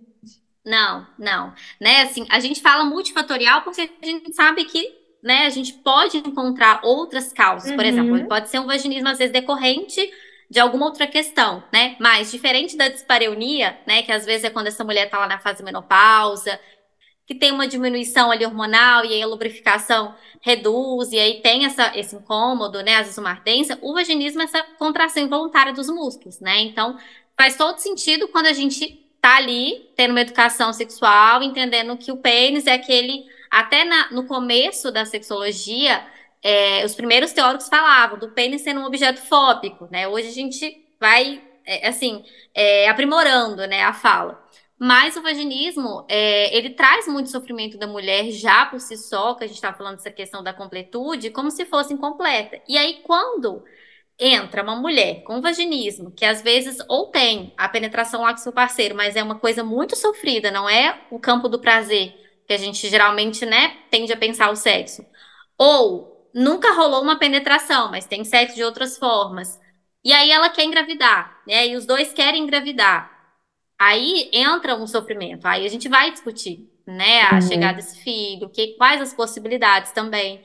Se vai ser realmente uma, uma concepção ali ou de uma outra forma. Então chega assim, é, às vezes chega também esse processo da gestação em que, como, né, como eu falei, como não é muito minha área trabalhar dentro da psicologia ali, para essa área do acompanhamento, né, dentro de hospital, muito mais na área clínica, mas eu também acompanho, às vezes, uma mulher gestante que ela tá ali contando como é que é esse, o que que ela tá sentindo, né? A gente, é isso exatamente isso que vocês colocaram, né? O quão vem ali a preocupação, como é que vai ser, é, aquela ideia de querer ser uma, uma boa mãe, né? A mãe suficiente, o medo de errar, o medo de, Uhum. de não ter uma, uma criação legal, né? E como se fosse todo o, o, o peso, né, em cima daquela mulher. E às vezes também vem antes a, a obrigatoriedade de ser mãe, isso também a gente vê, né? Então eu acho que tudo isso que a gente comentou atravessa e chega também, né, assim, um pouco na clínica, porque são essas mulheres que estão estão ali ouvindo dessa sociedade, né? É, mas nunca cheguei a acompanhar, por exemplo, acho que não, uma mulher assim que, tipo, acabou de ganhar um neném e quer, sabe, faz o puerpério, quer falar sobre o sexo. Ainda não. Mas acontece, né? A gente falou aí que a vida sexual no puerpério é um outro grande dilema também. Hum, Uhum. perfeito. Exato. E assim, acho que agora a gente pode passar para o próximo bloco, né? Então chama o próximo bloco, porque falamos Bora. sim do gozar, falamos sim do gerar, e agora vamos para o parir, né? Porque se a gente fosse parar para falar dessa questão do sexo no puerpério, era um quarto bloco. Mas falando, é, Com Nossa, certeza. A gente vai fazer. 10 blocos. Os assuntos são muito densos, né? Meu Deus. Mas e assim, muito como é importante a gente trocar isso? E é uma troca que eu acho que cabe para uma coisa acadêmica, assim como a gente. Não acadêmica, né? Mas uma coisa mais técnica. Cabe muito Aham. para uma mesa de bar também, né? É uma- entre nós mulheres. Com Tipo, certeza. É uma troca Aham. super rica e, e múltipla, assim, nesse sentido. Enfim. Exato. É, é- e é uma dor, assim, porque eu percebo que a gente está cada vez menos conversando sobre gestação, Sobre. né? Eu não sei como é que é na roda de amigas de vocês, mas a gente está muito focada em trabalhar. A gente quer Uhum. trabalhar, a gente tem É, espaço agora, a gente total. quer autonomia. E a É, gravidez acaba ficando em segundo plano. Então, acaba que, se acontecer, ah, se for planejado, é claro, se acontecer por surpresa, que seja, vai ser um, alguns sustos. total, Uhum. total. E você estava falando de dor, né, Bárbara? E quando a gente pensa em violência obstétrica, a gente está falando de dor. É um absurdo como os corpos femininos são controlados, que até no momento do parto, um dos momentos mais marcantes da vida, existe o risco da violação do protagonismo da mulher, né? É é isso que a gente chama de violência obstétrica. E eu falei mais cedo dessa reportagem da Piauí que eu li, que me marcou profundamente, porque é um relato justamente de todos esses pontos e de formas que a gente tem para também se blindar, para a gente ter acesso ao conhecimento. E eu acho que a, a sororidade é muito sobre isso. É a gente ter acesso a esse tipo de conhecimento e passar para frente. Então vamos falar desse assunto que é um assunto que atinge a vida de milhares de mulheres. Inclusive eu tenho amigas que passaram por situações assim. E eu quero entender como a gente pode definir essa prática, Bárbara, com você. É, então, violência obstétrica, ela vai, ela vai se referir principalmente à ação, qualquer ação ou intervenção praticada sem o consentimento informado da mulher, né? Então, é um desrespeito à sua autonomia, à integridade física e mental dela também. Então, ele pode ocorrer tanto no pré-natal, quanto no parto, quanto no pós-parto, ou na cesárea, no abortamento, enfim. É todo esse ciclo gravídico puerperal que a gente chama de violência obstétrica, por quê? Porque é obstétrico, né? Está ao redor desse, desse momento. E aí, ah, ela vai. eh, A, a violência obstétrica, ela inclui, assim, toda sorte de procedimentos, gente. É, e é sempre. A, a perspectiva que a gente tem que ter aqui é não informar com clareza. Né? Porque hoje em dia a gente já tem o quê? A gente tem o plano de parto, em que a mulher, né? Assim, além do plano de parto, a gente tem a grande Não, peraí. acesso. Ouvintes, o que é o plano de parto? O plano de parto é um documento que é validado pelo SUS, em que todas as mulheres que vão passar por esse momento têm acesso. É um pouco difícil de conseguir, etc., mas tem meios para isso, que você pode conversar com a sua ginecologista, né? Você pode conversar com a sua doula, enfim. Em que você vai anotar absolutamente tudo que você autoriza e tudo que você não autoriza que seja feito no momento do parto. Então, é um documento extremamente fundamental para que você possa, sim, resguardar a sua autonomia e a sua decisão dentro desse processo, né? Então, é só para todo mundo estar na mesma página. Perfeito, perfeito. E aí a gente tem então o plano de parto, né, que vai ser principalmente sobre o que você quer ou não no momento do seu parto, pré-parto, pós-parto, ali imediato no hospital, né, da sua equipe. E só que assim, infelizmente, ele é validado pelo SUS, mas infelizmente não é todo, não é ah, obrigatório, né, que o médico pegue e leia. E isso já é uma, uma crítica né, que a gente tem que ter, a gente tem que perceber aí na equipe, alguém pegou, alguém leu, alguém levou em consideração, Uhum. você, alguém te deu este plano de parto? Porque é muito comum, né, obstetras darem, né, então às vezes a obstetra dá ou o hospital dá, enfim, é importante que no pré-natal dessa mulher ela tenha acesso a esse conhecimento, né, de que o plano de parto existe, e às vezes não, não tem, né, não, não é validado. Mas, Uhum. e aí a violência obstétrica, ela entra nisso, né? Ela, é a violência obstétrica, ela inclui a, é, a, como é, como é que eu falo? É, ações, não. Procedimentos. Atos. Procedimentos executados, né, clinicamente, que não têm embasamento científico, ah, que não tem ah, um embasamento que diga que aquilo ali vai ser o melhor para aquela mulher naquele momento, né, dependendo de cada caso. É, mas também é considerado violência obstétrica viola- violação de direitos garantidos, né? Por Uhum. exemplo, a lei do Sim. acompanhante.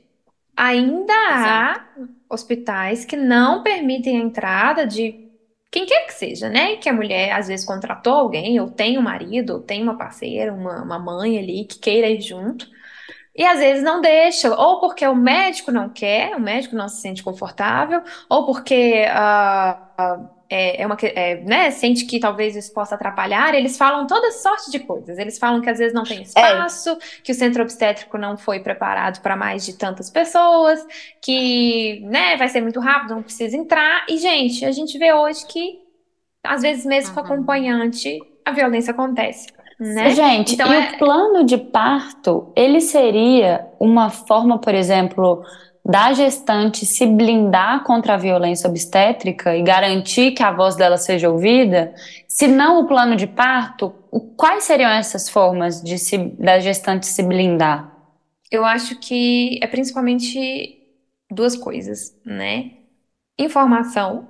Então, ela ter o acesso à informação de qualidade sobre tudo, né? E aí, às vezes, algumas pessoas vão falar, nossa, mas é um exagero, é muita. co-".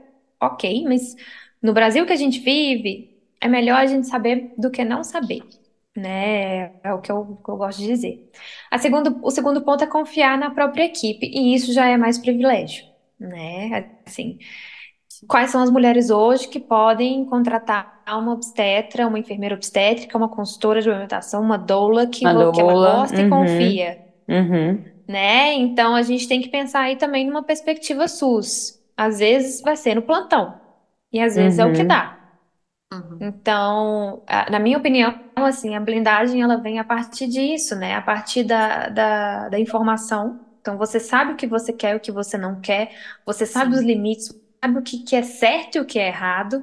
Porque a Uhum. episiotomia, por exemplo, a episiotomia Uhum. é, é um corte, né? Aí eu vou deixar, vou explicar só para não é todo mundo que talvez conheça. A episiotomia é um corte feito pelo obstetra no ato do parto vaginal.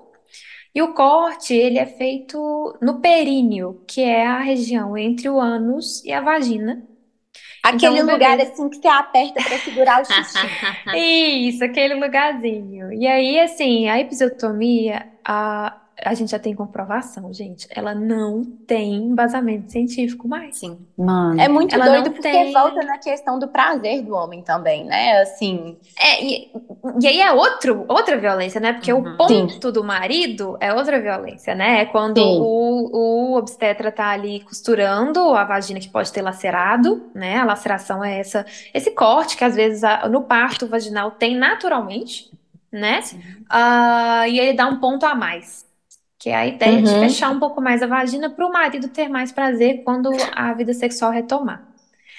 Então, assim, é muito doido. são coisas muito que a gente doido. não Muito acredita. violento. É, e são coisas que a gente não acredita. Mas eu acho importante, né, a gente falar sobre todos esses tipos, né? Então, por exemplo, Uhum. é, então tem Qualquer essa... procedimento, né? Eu acho que, que for feito Não, assim, e é qualquer... que não é necessário. Exato, e Uhum. assim, é, tem também, né, a presença do acompanhante é uma lei. Uma lei que eu Sim. acho que, que tá muito em voga. Eu não sei se, assim, acho que todo mundo ficou sabendo do anestesista. Aham. Sim. E esse, essa gestante, né, eu não sei o nome, graças a Deus não expuseram ela, mas ela estava com o marido. Sim. Hum. E eles mandaram o Uhum. marido sair. Gente, Sim. o, o abuso sexual aconteceu num período ali de 10 minutos. Sim. né? Um período ali que o Kay neném nasceu, eles estavam, acho que costurando de volta, mandaram o marido para fora e pronto. Foi a, oportunidade que esse homem teve, né? E aí, ah, então assim, a lei do acompanhante, ela é, ela garante, tá? É uma lei, ela, ela obriga Uhum. os hospitais a permitirem que essa mulher não esteja sozinha em nenhum momento.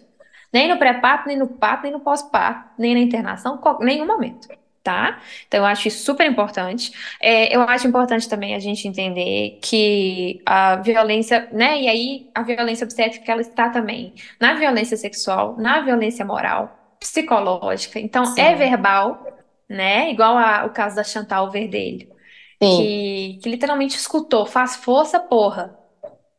Uhum. Faz fo... Meu Deus, né? Uhum. E assim, e aí você Socorro. olha pra para essa mulher que tinha uma condição financeira um pouco acima da, da Uhum. média, pagou um homem que um profissional que supostamente era referência na área obstétrica Sim. e ouviu uma coisa dessas.